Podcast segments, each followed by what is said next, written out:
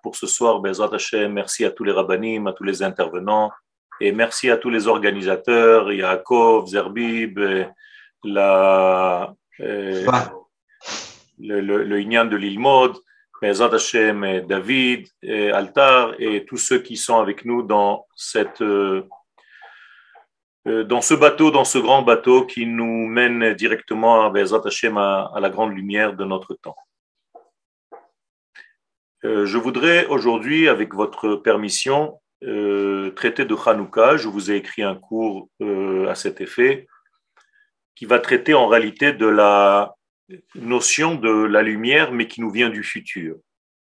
En réalité, le degré de Hanouka est tiré du futur. Pas seulement aujourd'hui, mais même au niveau et au moment où les événements se sont passés. Ce que je veux dire par là, et je remercie en même temps Johan Bevadai de l'association Lilmod. Ce que je veux dire par là, c'est que, en fait, la lumière qui a aidé à combattre et à gagner, à vaincre l'Empire grec, est une lumière qui existe depuis bien avant la création du monde. C'est en réalité la lumière de l'idéal et cette lumière se dévoilera complètement, pleinement, à la fin des temps. Mais Akadosh Baruch par sa grande bonté, nous donne à goûter de cette lumière infinie à des moments donnés dans notre vie si nous sommes capables d'appréhender ce degré. Autrement dit, si je suis un bon acteur et que j'arrive à comprendre que dans l'univers se diffuse à présent une lumière, une force, une puissance, une énergie quelconque, et que j'arrive à l'attraper, mais je vais en réalité, par cette action, créer un événement. Et l'événement va engendrer une fête. Nous avons tendance à penser exactement l'inverse. C'est parce qu'il y a eu événement que nous fêtons la fête.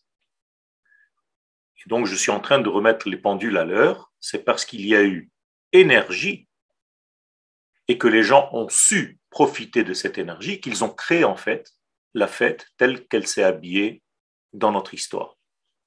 Ceci est tellement important parce que des énergies pareilles circulent dans l'univers tout le temps. Et si vous avez des acteurs importants dans l'histoire du peuple d'Israël, eh bien ces acteurs savent puiser ces énergies au niveau cosmique et créer un événement, créer une victoire. Un exemple, la sortie d'Égypte n'était pas encore au niveau de l'histoire que Abraham Avinu savait que le 15 du mois de Nissan, alors que le mois ne portait même pas encore le nom de Nissan, il savait qu'à ce moment-là, dans cette constellation-là, il était capable de se libérer de tous ses exils. Donc c'est comme si Abraham Avinu vivait la sortie d'Égypte avant même que l'histoire d'Israël ne soit là, ni l'Égypte, ni le Pharaon, ni quoi que ce soit. Ni Moshe n'existait, ni Aaron, ni les enfants d'Israël. Ça veut dire qu'Abraham avait compris que le 15 du mois de Nissan, au niveau de son temps, il y a une énergie de se libérer de quoi que ce soit de n'importe quelle prison.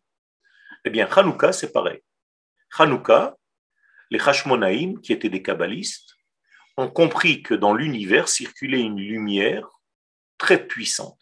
Et cette lumière très puissante, ils se sont dit, on va la capter, et grâce à cette lumière, on va gagner notre combat. Et si ça marche, eh bien, Dieu nous fera un petit clin d'œil par un miracle qui, lui aussi, est lié à la lumière. Est-ce que c'est clair? Donc finalement, nous avons vécu une histoire qui finalement était liée tout entière à la lumière divine. Et effectivement, à Kadosh Baruch puisqu'on a utilisé nous-mêmes cette lumière, on a compris que cette lumière était là pour nous aider, eh bien, grâce à cette lumière, grâce à ces valeurs, nous avons vaincu la, guerre. Et Akadosh Baruch nous a fait un clin d'œil avec de la lumière pour nous montrer qu'il s'agissait bien d'une lumière. Vous avez bien fait de capter cette énergie. Et de là est née la fête.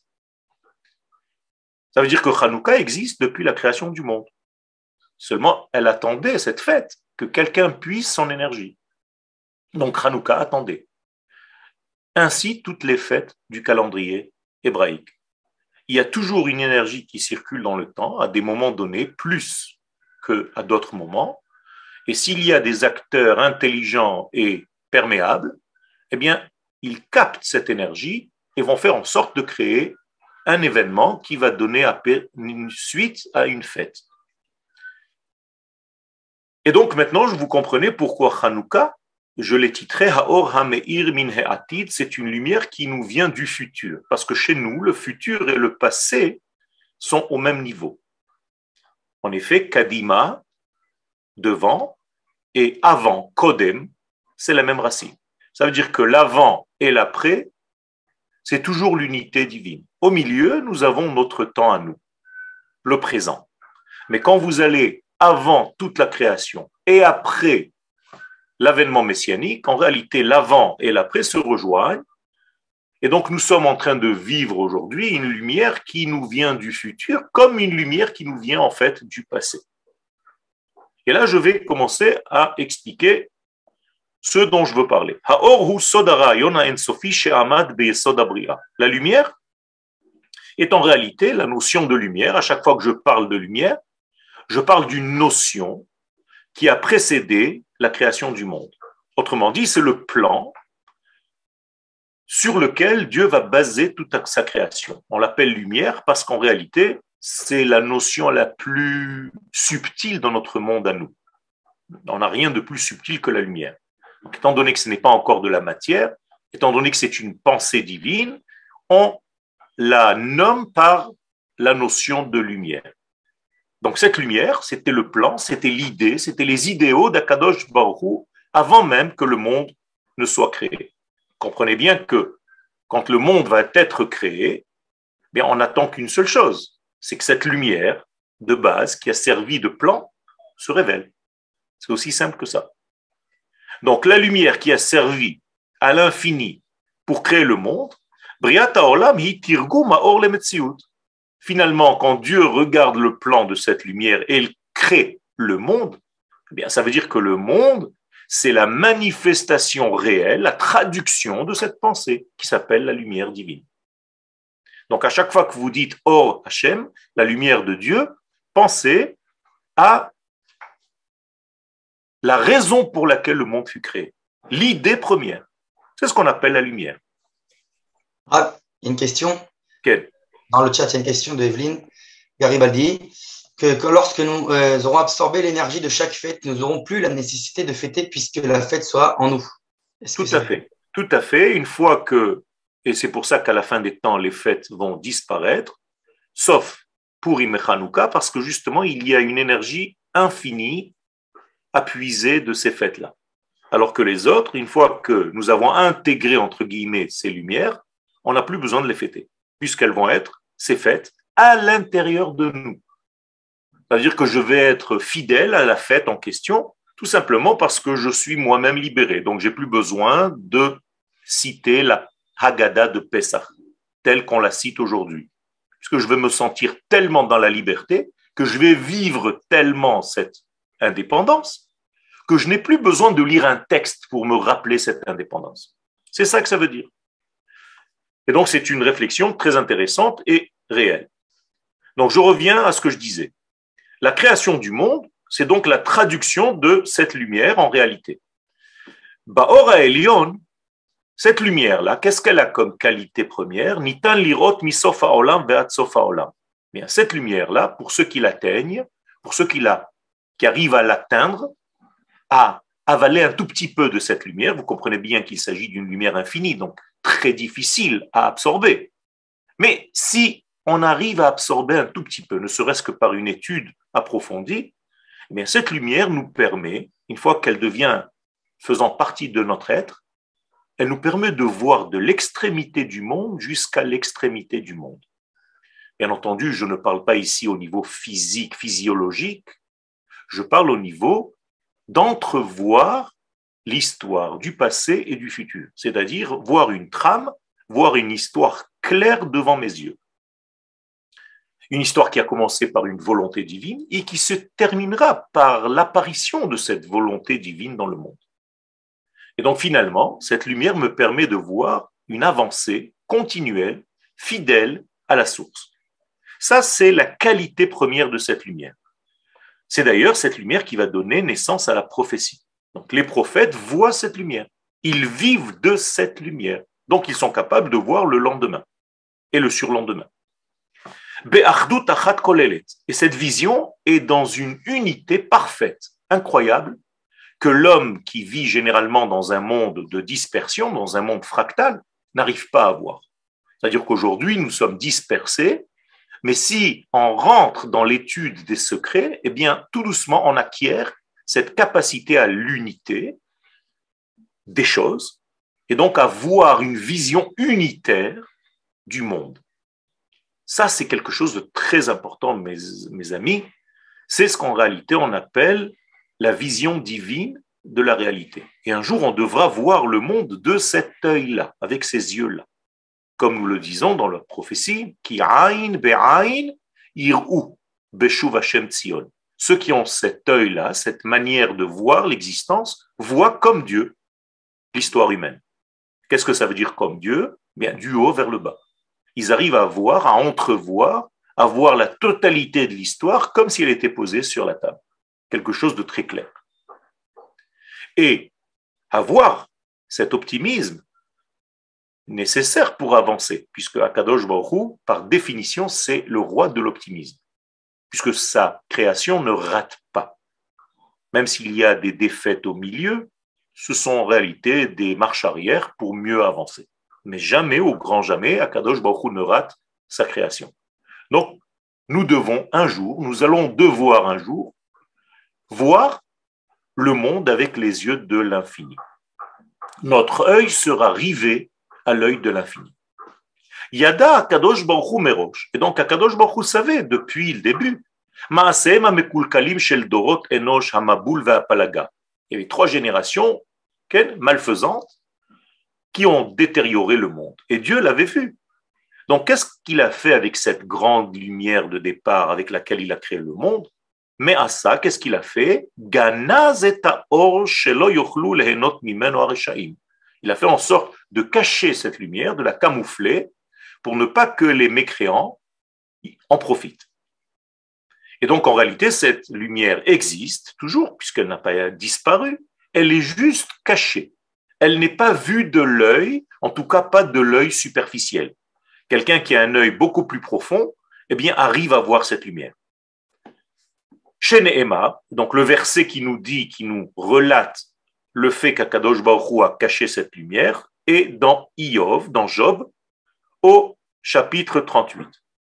Veimna oram. Akadosh Baruch fait en sorte d'éviter de donner cette lumière aux méchants.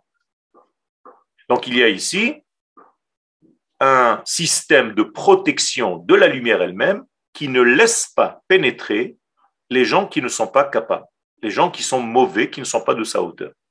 Donc il n'y a rien à craindre.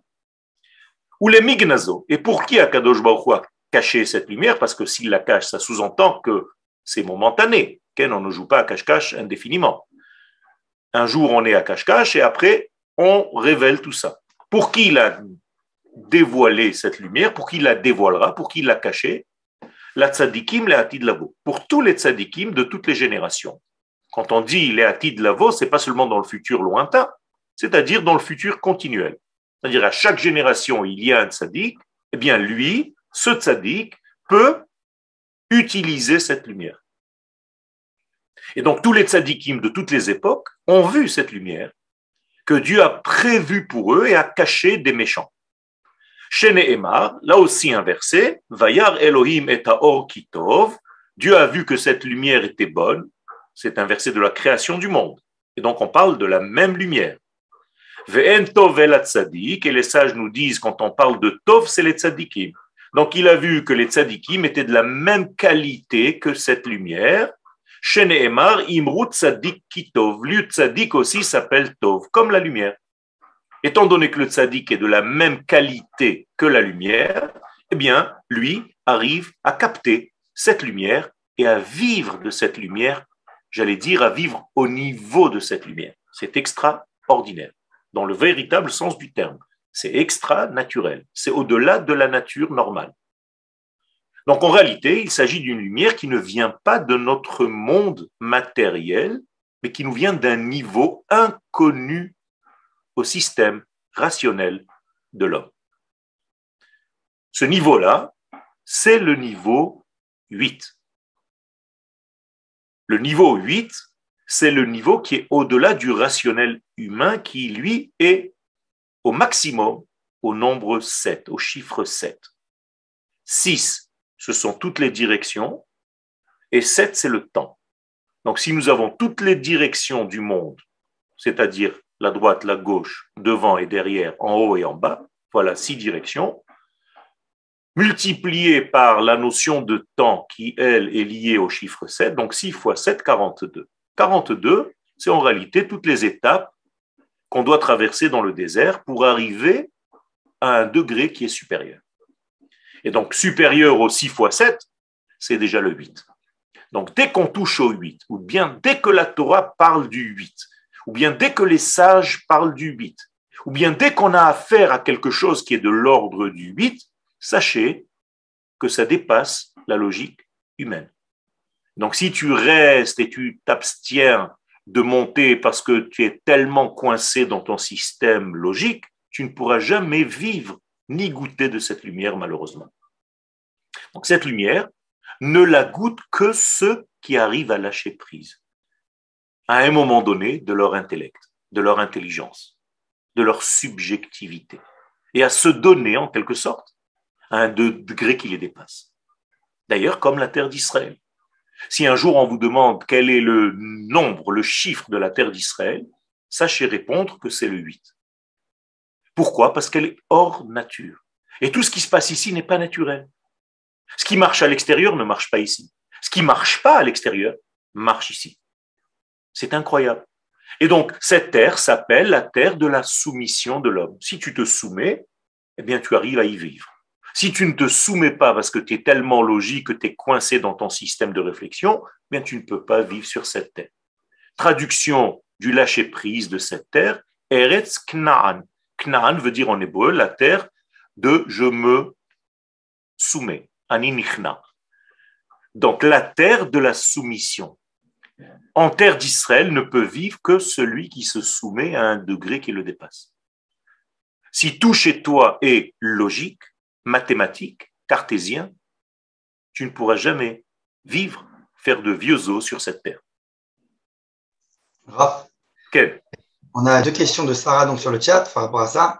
Est-ce que ça veut dire d'abord que si on obtient donc ce, enfin, ce- ces dimensions dont vous parlez, est-ce qu'on comprendra toute l'histoire humaine avec cette Exactement, c'est tout simplement l'histoire humaine qui est posée devant toi.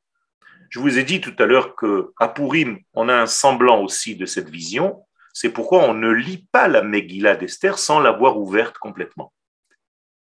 Alors pourquoi on ouvre, on déroule tout le rouleau de la Megillah d'Esther? Vous avez vu qu'on ne lit pas passage par passage comme dans la Torah. On ouvre tout. Mais pour montrer comme un acte symbolique que j'ai toute l'histoire posée devant moi. Le passé, qui était commencé par un pogrom, le milieu avec toute l'embrouille entre Mordechai et Esther, et l'avenir, je vois déjà en gros que les méchants vont être pendus, puisque je vois toute la Megillah devant mes yeux. Vous comprenez? Kakadosh Baruch nous place à un niveau supérieur de la vie, à condition que nous soyons capables de nous annuler, de lâcher prise quant à notre monde intellectuel qui, lui, ne lâche pas. Il veut tout contrôler, tout avoir en main. Et s'il ne comprend pas, ça ne veut dire que ça ne marche pas. Pas du tout. Hanouka, c'est la preuve. Et là, on va rentrer un tout petit peu dans les détails. La deuxième question que Sarah a posée, c'est est-ce que c'est ça le niveau de la Bina? Exactement. Le niveau de la Bina, c'est le huitième degré. C'est pour ça qu'on chante à Hanouka Bne Bina Yemesh Mona Kav Ushi Irure Nanim. Eh bien, tout simplement, nous disons qu'on a affaire ici au chiffre 8. On appelle les enfants du discernement supérieur, les enfants de la Bina, Yemeshmona, huit jours. C'est extraordinaire par la Gemara, quand elle traite de Hanouka, elle nous dit que le premier jour est déjà plein des huit jours. C'est incroyable. Elle nous dit dans la Gemara, le 25 du mois de Kislev, c'est-à-dire ce soir, Tmania Yoma Inun. Ce sont huit jours. Alors je comprends pas. Que tu me dises que les huit jours commencent le 25 du mois de Kislev, je veux bien comprendre. Mais la Gemara, c'est parler en hébreu, c'est parler en araméen, elle sait s'exprimer. Mais c'est pas ce qu'elle me dit. La Gemara me dit que le premier soir, c'est déjà les huit. Donc ce soir, quand vous allez allumer la première lumière, vous avez déjà les huit. Parce que vous êtes déjà dans l'infini, vous êtes déjà dans l'infini. Dans l'infini, il n'y a pas besoin de jour après jour. Alors pourquoi on a besoin des jours après jour après pour allumer? Mais Tout simplement pour que cette lumière, elle arrive sur Terre. Alors le premier soir, on est en réalité comme dans un film de l'infini béni soit-il, et le dernier soir de Hanouka, on va l'appeler Zot. Zot, c'est une définition. Ah, enfin, Zot, voilà, je peux la voir, elle est là, elle est dans mon monde, à moi, ici-bas. Ça, c'est le secret. Donc, je continue. Akadosh Baruch a caché cette lumière pour les tzadikim. Donc, un véritable tzadik, c'est celui qui arrive à voir la lumière de cette, de ce degré 8. Et les sages, écoutez bien ce qu'ils sont en train de nous dire. Melamdim dans le Midrash Rabbah, Bereshit 12. Shloshim veshesh shaot, pendant 36 heures, Shimsha Haora, cette lumière que Dieu a créée, a fonctionné dans le monde pendant 36 heures, avant que Dieu cache cette lumière. Vous vous rappelez, on a dit que Dieu a caché la lumière. Mais quand est-ce qu'il a caché cette lumière? Eh bien, d'abord, il a laissé Adam Arishon, le premier homme, en profiter parce que c'était le jour du Shabbat. Et comme il ne voulait pas vexer le Shabbat, Dieu a laissé cette lumière pendant le Shabbat, le premier Shabbat de la vie d'Adam, et Motza et Shabbat, Dieu a caché cette lumière. Or, le Shabbat entre, en tout cas sa lumière commence six heures avant l'entrée du Shabbat. Quelle 12 heures avant l'entrée du Shabbat. Donc, c'est-à-dire que nous sommes 24 heures du Shabbat, plus 12 heures avant le Shabbat, nous avons en réalité 36 heures. Donc, la lumière a servi, cette fameuse lumière cachée a servi déjà dans le monde au moment de la création, le premier Shabbat, 12 heures avant et 24 heures pendant le Shabbat. D'accord? En réalité, il s'agit des 36 chandelles de Hanouka. Puisque à Hanouka, sans compter le Shamash, nous allumons nous aussi 36 lumières. Finalement, c'est comme si Dieu nous ramenait dans notre monde les 36 lumières qui ont éclairé le monde un jour, le Shabbat. Et il nous les met à notre portée. Extraordinaire. Donc, Shtemesre shel Erev Shabbat, 12 heures avant Shabbat, Shtemesre shel El Shabbat, 12 heures de la soirée de Shabbat, ou Shtemesre shel Shabbat et 12 heures du Shabbat. Donc 36 en tout. Après la faute du premier homme,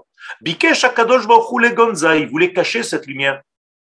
Puisque je vous ai dit tout à l'heure que les mécréants ne peuvent pas l'utiliser.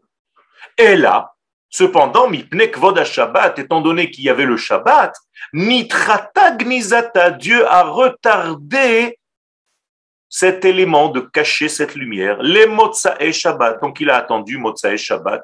Donc et Shabbat, il a caché cette lumière. Maintenant, vous comprenez pourquoi on fait aussi Boré, Meoré, Haesh. C'est-à-dire, on demande quelque part à Kadosh Baoru, s'il te plaît, laisse-nous un tout petit peu de cette lumière du Shabbat.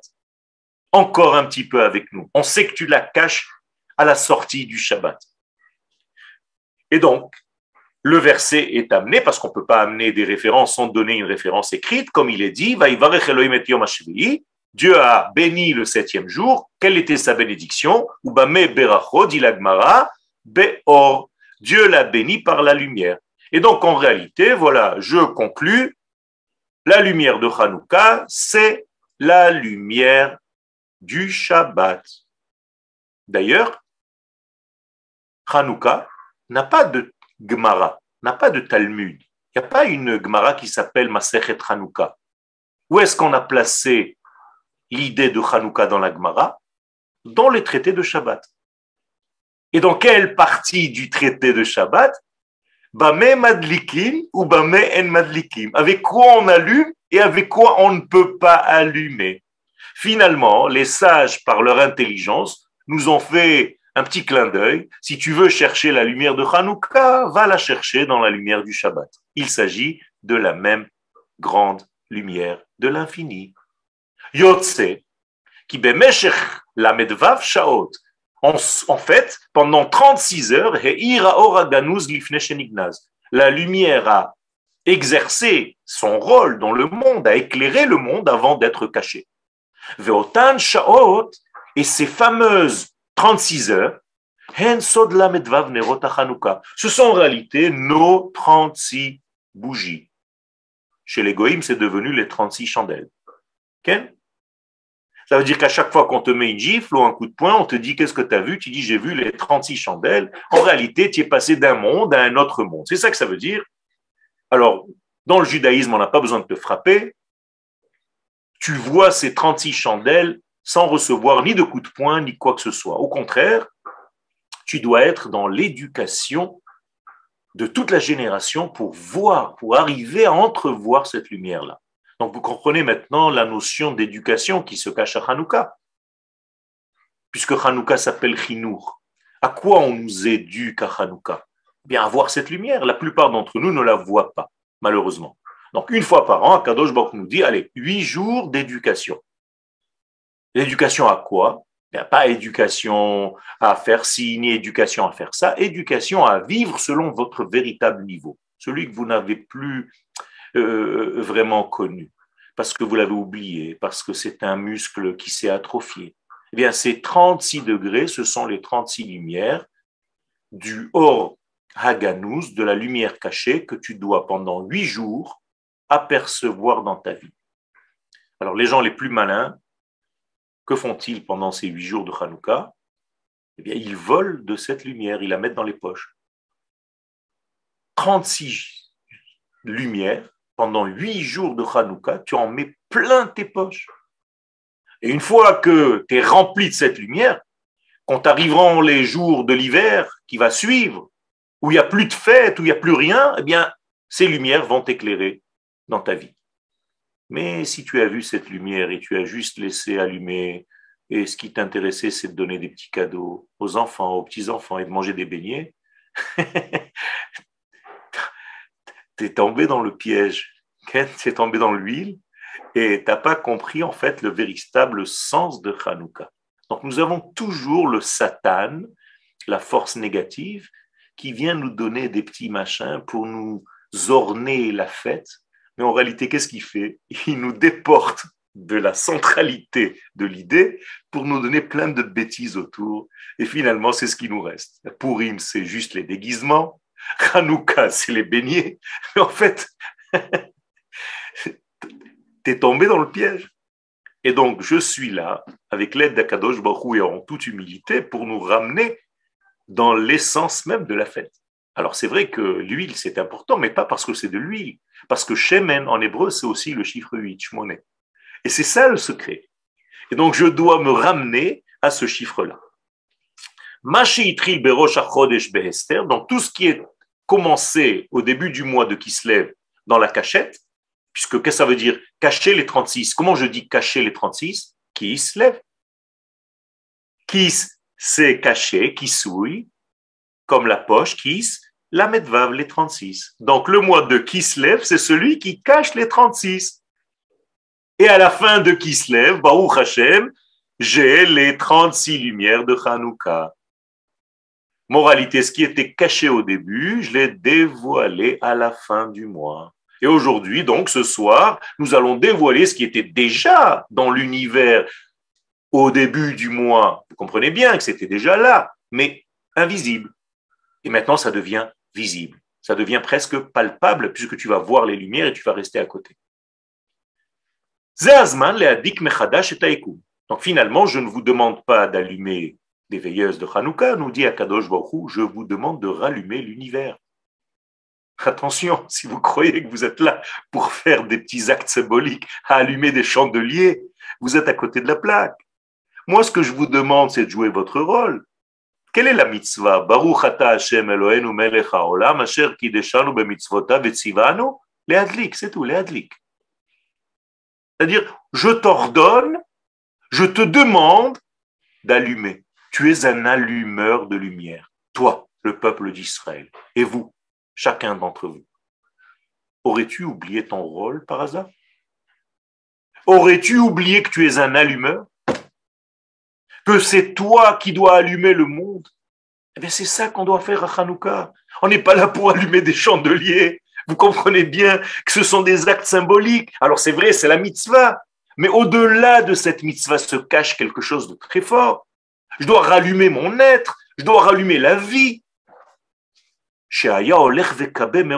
parce que cette lumière, elle allait en s'éteignant depuis Rosh Hashanah jusqu'à Hanouka, rappelez-vous. Depuis Rosh Hashanah, on va vers l'hiver.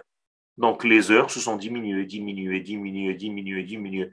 Là, on a des grandes, des longues nuits et des jours très courts. Mais ça change quand? À Hanouka. Au moment où nous allumons les lumières de Hanouka, les jours vont commencer à rallonger. Extraordinaire. On peut dire que c'est sa manière à lui, à Kadosh Baruch d'allumer la Hanoukia. C'est-à-dire qu'il ramène de plus en plus de lumière dans le monde. Et donc les jours vont rallonger à partir de cette semaine. Mitradesh, donc tout se renouvelle. Mekori, donc on revient à la lumière initiale, celle qui était dans le plan par lequel le monde fut créé. Donc, Hanouka, Huzman, Achinour, c'est l'éducation. C'est la même racine. Hanouka, Chinour. À quoi? Les signon mechudash ve'avodat Hashem.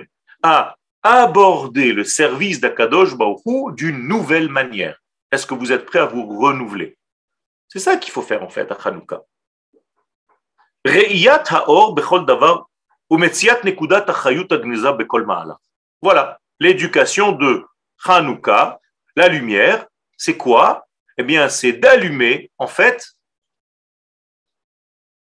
mon être à tel point que je vois la lumière dans toute chose et dans toute existence.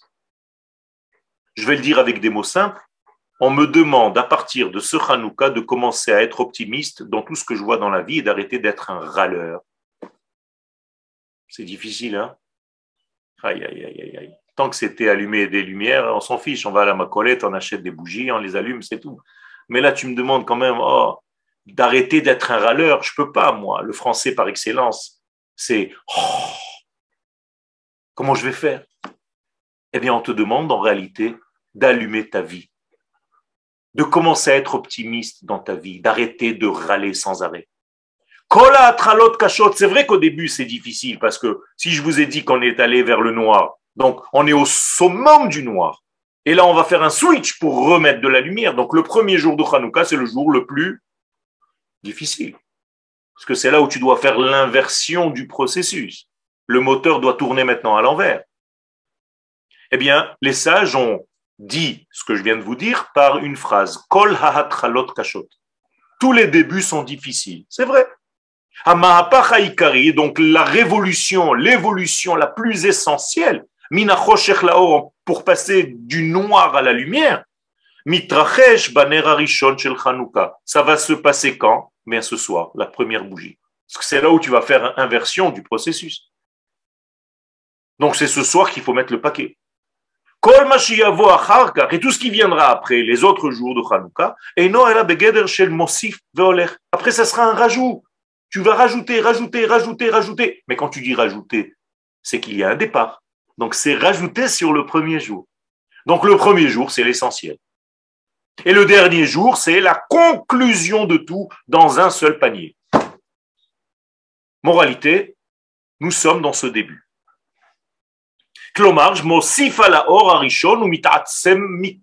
Donc je dois utiliser la première lumière de Hanouka et me renforcer chaque nuit prochaine par cette première lumière. Donc, vous vous rappelez que quand vous allumerez demain la deuxième lumière, eh bien, vous allumerez la deuxième lumière, puis la première, celle que vous avez allumée ce soir. On est d'accord? C'est d'abord celle du jour, après celle de la veille. Et le troisième jour, celle du jour, celle de la veille, celle de l'avant-veille. Donc tu allumes en dernier qui? Toujours la lumière du premier jour. Celle que tu vas allumer ce soir. On est d'accord? Moralité, tout se rallume grâce à cette lumière. Donc, Baner Arishon, la lumière cachée, la force cachée dans la première bougie, Magia Minakoma Shminit, ça nous vient du grand 8. C'est le shmoné, c'est le shemen. C'est pour ça qu'il faut allumer avec de l'huile d'olive, parce que c'est l'huile qui représente par excellence le chiffre 8, l'élément supérieur qui dépasse l'entendement humain. La donc de toute la vie. Soyez des grands 8. Arrêtez d'être 7 seulement. Vous êtes aseptisés. Donc soyez des 8. C'est ce qu'on nous demande. Pour allumer le monde, on doit être lié au chiffre 8. D'ailleurs, la Brit Mila se fait au chiffre 8 parce qu'on veut déjà éduquer le bébé à être relié toute sa vie à ce chiffre. Moralité, toute la Hanoukia est liée aux huit jours de la Mila. Et donc, toute la Hanoukia est liée à qui? À Yosef Hatzadik. Si un jour on vous demande à qui vous appropriez la Hanoukia de Hanouka, réponse Yosef. Bizarre parce que même celui qui a commencé la révolte s'appelait Yosef ben Matityahu. Incroyable. Ça veut dire qu'en réalité, nous sommes ici dans un monument qui s'appelle Hanouka, qui est énorme et qui nous donne la possibilité de nous abreuver du chiffre 8. Et donc, c'est comme si j'écrivais le nom de Dieu tous les jours en rajoutant. Voilà, le Yud, après le Yud et le He, après le Yud, le He et le Vav, après le Yud, He et le Vav, He. Et ça, ça a, dans la Kabbalah, dans la Torah de Kabbalah, quelque chose de très important. Ça s'appelle un riboua, et ici, il y a quelque chose qui nous fait évoluer d'une manière exponentielle. Donc, Adam Bari, un homme normal, saint d'esprit et de corps, parce que Hanouka, c'est l'esprit et le corps, n'oubliez pas, hein, c'est pas seulement l'esprit. L'esprit, c'est la lumière, mais le corps, c'est la victoire. Donc, nous devons être des guerriers, Talmideh Chachamim. C'est-à-dire, on doit avoir une lumière intérieure, mais en même temps être pilote de chasse dans l'armée d'Israël. C'est ça le, la combinaison gagnante. Hein, tu peux pas seulement être dans la Torah, dans la lumière, sans être dans la vie. Et Hanouka vient nous rappeler tout ça. On dit le Hallel pour la victoire militaire, et en même temps, on dit le remerciement à Dieu parce qu'on a une lumière qui nous vient d'un degré supérieur qui nous dépasse. Vous avez compris comment on doit jongler dans la vie? Finalement, ce sont deux lumières, deux degrés qui nous incombent. D'ailleurs, le Hallel que nous disons dans toutes les fêtes, il est lié à Hanouka. Dans la Gemara, on nous dit qu'il faut dire le Hallel quand Dieu nous fait des miracles et ainsi de suite. Et là-bas, Rashi nous dit que Gon Hanouka, comme Hanouka. Pourquoi il prend Dafka Hanouka? Parce que c'est une fête où tu peux dire, euh, écoute, euh, bien gentil, mais Hanouka, c'était pas tout le monde. Hein. La plupart des gens n'ont pas participé au combat, c'était que les soldats de Matitiaou, euh, il y a même des soldats qui n'ont pas voulu faire l'armée, qui se sont sauvés. comment tu peux nous amener un jour d'indépendance et tu nous obliges à dire le Hallel pendant huit jours alors que c'est une fête euh, qui, en fait, recommémore un degré militaire? Vous avez compris euh, la parallèle avec Yom HaAtzmaut, c'est exactement pareil. Si on n'arrive pas à voir la main de Dieu dans notre histoire, on est bien malheureux. Adam Bari Mitradesh Tamid. Donc un homme normal se renouvelle à chaque instant. Mosif Veoler. Mosif Yosef. Donc, tu es toujours dans le rajout. Et toute la journée, tu te renforces à partir de la première sainteté que tu as reçue de cette grande lumière qui fait vivre le tout et qui éclaire tous les noirceurs de notre vie. Autrement dit, si j'ai bien vécu Hanouka, qu'est-ce que je dois être à la fin de cette fête? Ben, Quelqu'un qui arrive à optimiser, optimaliser et voir l'optimisme dans toute chose, voir de la lumière dans toute chose. Même si on te donne quelque chose de très noir, tu te dis, mais attends, mais c'est très lumineux là-dedans. Euh, le Rav Kook, pendant la période, une des périodes les plus sombres de l'histoire humaine et de l'histoire juive, a créé, a écrit des livres qui s'appellent Les Lumières, Oroth. Extraordinaire. Comment tu fais le Rav Kook? Tu n'as pas honte. On est dans un noir total et toi, tu nous écris des lumières. Mais oui, ça, c'est la force de celui qui s'est emprunt des qualités de Hanouka et qui arrive en réalité à éclairer la vie tout entière. Donc, Nerot Hemearat Ora Beolamenu. Les lumières de Hanouka viennent d'un niveau très élevé, qui est en réalité la lumière de la sagesse divine, avec laquelle le monde a été créé. Kulam Bechokma Asita. Mais Doubar Betosef et c'est un rajout de vie, c'est pas des lumières inertes. Vous allez allumer, vous allez vous asseoir à côté, vous allez vous endormir, pas du tout. Ce sont des lumières qui ont des bras, qui ont des jambes, qui ont une langue, qui ont une bouche, qui sortent de la Hanoukia et qui commencent à rentrer dans tous les coins de votre vie. Ah, ça change tout, ça. Mais vers la coma rationnelle chez Adam, bien au-delà de ton degré rationnel. Et c'est d'ailleurs ça que les Grecs n'ont pas supporté. Les Grecs ont voulu venir avec un autre vêtement pour obscurcir ce degré qui dépasse. Ils se sont dit, mais il n'y a rien au-dessus du cerveau humain. Arrêtez. Le plafond, c'est notre intelligence.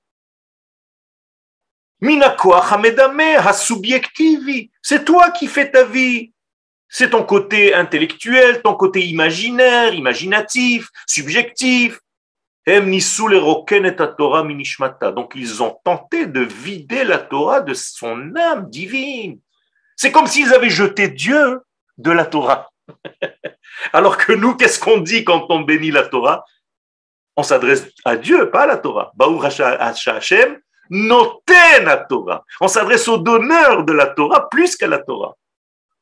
C'est extraordinaire. On ne fait pas attention à ça. Ça, c'est quand on tombe dans la religion. La Torah, la Torah, la Torah. Mais quand tu commences à écouter ce que tu dis, c'est le donneur de la Torah. C'est beaucoup plus subtil. Parce que s'il n'y a pas de donneur de la Torah, la Torah, c'est quoi? Bien, ça va devenir comme les Grecs. Un livre intelligent c'est le donneur de la Torah qui m'intéresse, qui est à l'intérieur, qui circule à l'intérieur. C'est la neshama de cette Torah. Et donc, quand les Grecs ont traduit la Torah en grec, eh bien, qu'est-ce qu'ils ont fait en réalité? Eh bien, ils ont éteint cette lumière divine de la Torah, puisque la traduction est une grande trahison. Vous le savez bien.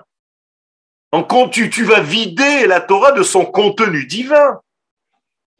Et d'ailleurs, la Trachamim nous disent que le jour où on a traduit la Torah en grec, le monde a été noirci, tombé dans les torpeurs du noir pendant trois jours. Incroyable, terrible. Ça veut dire que cette traduction en grec a enlevé la neshama, a enlevé la névoie, la prophétie de la Torah, pour lui donner un cerveau humain. Mais qu'est-ce que ça veut dire? Ça veut dire que la Torah, c'est une fabrication humaine, donc c'est de la Vodazara. Alors que chez nous, la Torah nous vient du Très-Haut, Torah Minashamayim. C'est une création divine qui descend sur terre. Donc on ne peut pas la confiner, on ne peut pas la rationner dans le ratio humain. Et c'est pourquoi, Alanissim, quand on dit Alanissim, qu'est-ce qu'on dit? Écoutez, c'est très intéressant. Les shakecha mitora techa. Ils ont voulu nous faire oublier ta Torah, pas la Torah. Ta Torah, Torah tra. Ou les avira C'est ton ratson qu'ils ont voulu enlever. C'est ta Torah qu'ils ont voulu effacer et faire oublier. Vous avez compris? Pas la Torah. C'est pas pareil. Les gens qui ne savent pas, ils ont dit qu'est-ce qu'ils ont voulu les Grecs? Eh bien que tu n'étudies pas la Torah, pas du tout. Étudie la Torah. D'ailleurs, même nous, on la veut, la Torah. On va la traduire en grec. Ça veut dire qu'on la veut. Mais comment est-ce qu'on la veut? On la veut dans un degré humain. Pas le degré de ta Torah, Akadosh Baruch Là se cache la délicatesse du texte. Et c'est marqué dans votre alanissime. C'est ta Torah qu'ils ont voulu enlever, pas la nôtre.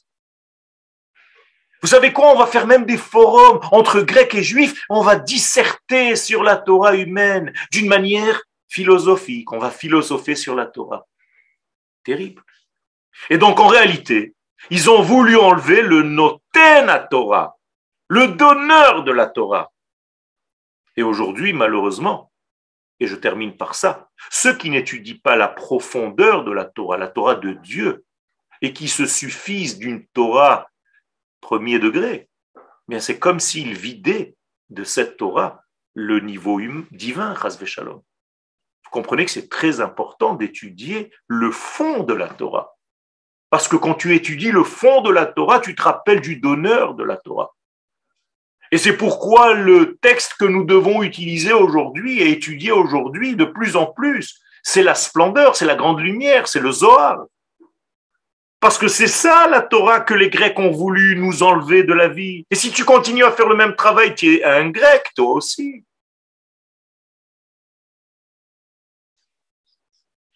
Et donc, en réalité, toute cette Grèce, elle vient nous dire, vous avez apporté au monde un livre très intelligent, merci beaucoup, peuple juif, quittez l'histoire maintenant, vous allez vous fondre avec nous, on va tous vous rentrer avec nous et vous allez disparaître dans l'histoire humaine. Message, les Hashmonaïm, mes amis, sont venus eux aussi du chiffre 8. Hashmone, Hashmonaïm. Eux aussi font partie du 8. Donc les acteurs qui ont corrigé tout ça doivent obligatoirement arriver du chiffre 8. Donc ce sont les acteurs du 8 qui ont rallumé l'huile qui est un grand 8 pour nous donner la Neshama qui est un 8, Shmoné Neshama, et qui nous ont ramené à l'essence même de tout ce 8 duquel on parle, Shmona qui est Mechanouka. D'ailleurs, tout le Inyan de Hanouka, c'est le Mashiach. Et je vais dépasser le texte parce que le temps est arrivé. Je vous écris ici Mashiach en grand. Et vous avez ici en réalité le messianisme d'Israël. Qu'est-ce que c'est Mashiach? Madlikim Shmona Yemei Chanukah. Voilà le Mashiach. C'est l'allumage des huit lumières et nous sommes dans le messianisme complet. Toda Rabba, merci pour votre écoute. Merci beaucoup, Rav. Et on va, euh, donc, euh, Tov Gam Larav et Chanukah Sameach. On va tout de suite euh, recevoir, enfin tout de suite, on a, j'essaie de repérer si le Rav Partouche s'est connecté. On va tout de suite donc recevoir le Rav Partouche pour savoir qu'est-ce que c'est le fameux secret du Hanouka Time, le, temps de Hanouka. je vois que le Rav n'est pas encore connecté. Il n'est pas encore connecté. On peut faire une ou deux questions si vous avez. Oui, Rav, vous pouvez continuer en attendant. En attendant. Alors, si vous avez une ou deux questions, il n'y a pas de souci, jusqu'à ce que le rap partout arrive. Tous ceux qui veulent poser des questions, vous pouvez ouvrir vos micros et poser donc ouvrir micro le, temps de la question. Même les micros sont Kodesh aujourd'hui, micro et Kodesh.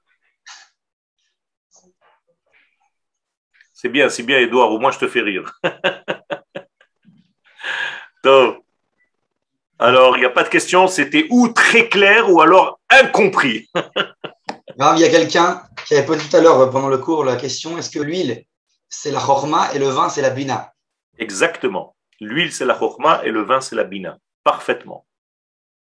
Donc, ça veut dire que l'huile appartient au cerveau droit et, le vin appartient au cerveau gauche, discernement. D'ailleurs, on dit vin est spiritueux parce que ça monte. Autre question ou il n'y a plus? Je vous remercie pour les notes que j'ai reçues.